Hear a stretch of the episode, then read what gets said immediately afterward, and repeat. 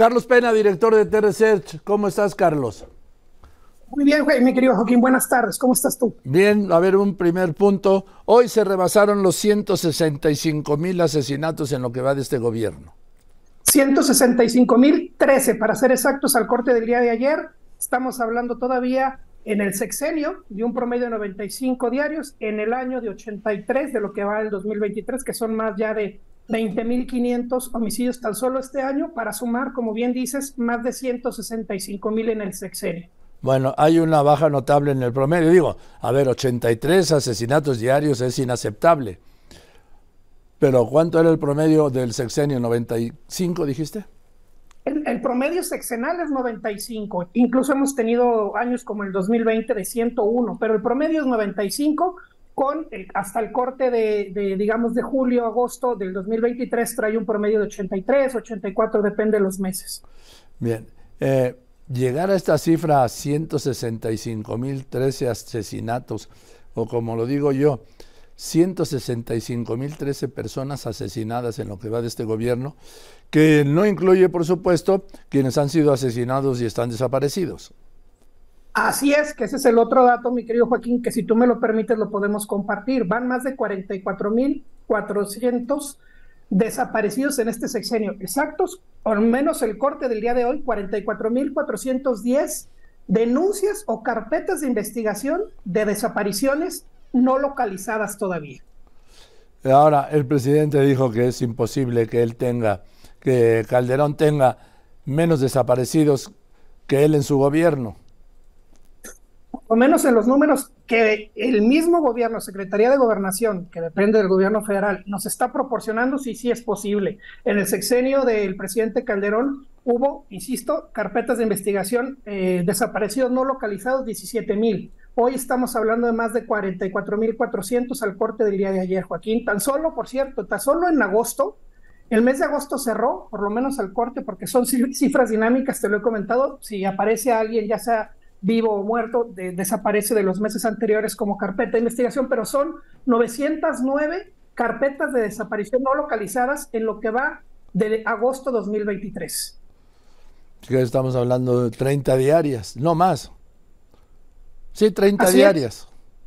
Prácticamente 30 diarias, cuando traíamos alrededor de también un promedio de 26, 27 desapariciones este, por día, en el mes de agosto sube mucho, casi sube a 30 diarias. Tú como especialista...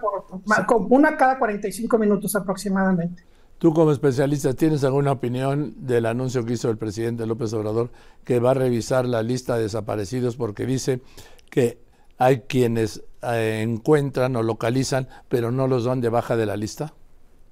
Yo estoy de acuerdo con él, aunque por lo menos en las cifras o en la página, en la página donde estamos consultando, que es la Secretaría de Gobernación, sí mencionan que son cifras dinámicas y sí van quitando los registros encontrados, ya sea este, con vida o sin vida, pero van eh, quitando los registros.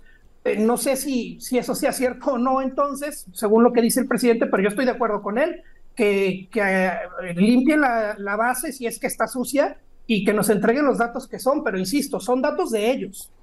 O sea, sería una doble desaparición de los desaparecidos en, lo que comenta el presidente, lo que está pensando o diciendo el presidente es que levantan la denuncia, pero ya después no la sacan del, del, registro, lo cual en la Secretaría de Gobernación dicen sí, sí la estamos sacando. Por eso, por ejemplo, te comentaba de agosto 909, probablemente en septiembre, cuando terminemos septiembre, te pueda decir que en agosto ya no son 909, a lo mejor son 850. ¿Por qué? Porque aparecieron con vida o sin vida ciertas personas. Van siendo cifras dinámicas.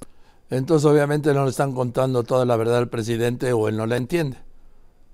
O él no la quiere creer como tal o trae otros datos que no, los, no son los que nos están proporcionando a nosotros. O sea, los datos que tú tienes son los datos oficiales del gobierno a través de la Secretaría de Gobernación.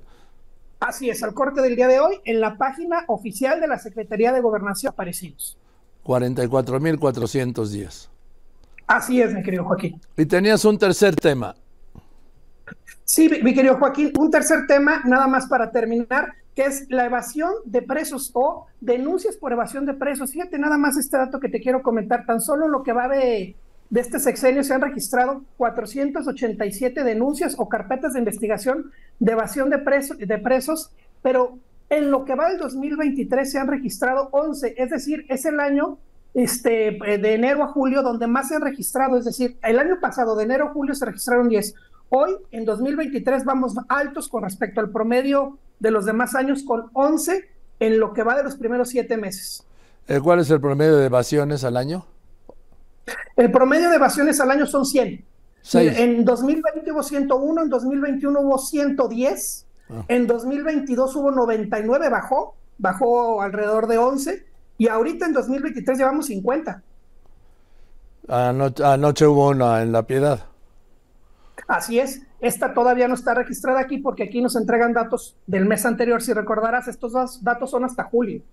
Entonces había, ah, se han registrado en lo que de este gobierno 487 evasiones de presos. Así es, en este sexenio 487 de ellas, en solo 2023 50. Básicamente en penales federales y municipales, perdón, estatales y municipales, no federales. Así es, es en la mayoría es en penales estatales y municipales y en la mayoría son particularmente de estas 487, 86 han sido en el Estado de México, en algunos de los penales del Estado de México y 70 en la Ciudad de México. ¿Y 60 en dónde? 70 en la Ciudad de México, es 86 en el Estado de México, 70 en la Ciudad de México y ojo aquí, 39 en Chihuahua, Joaquín. Tan solo en esas tres tenemos el 40% de, de, de las evasiones, perdón. Bien, pues, pero de las federales no ha habido ninguna evasión. Por lo menos en lo que marca el registro ahorita, no. Bien. Gracias, Carlitos. Nos vemos el viernes. Fuerte abrazo. Que estés muy bien. Carlos Pena, director de T-Research.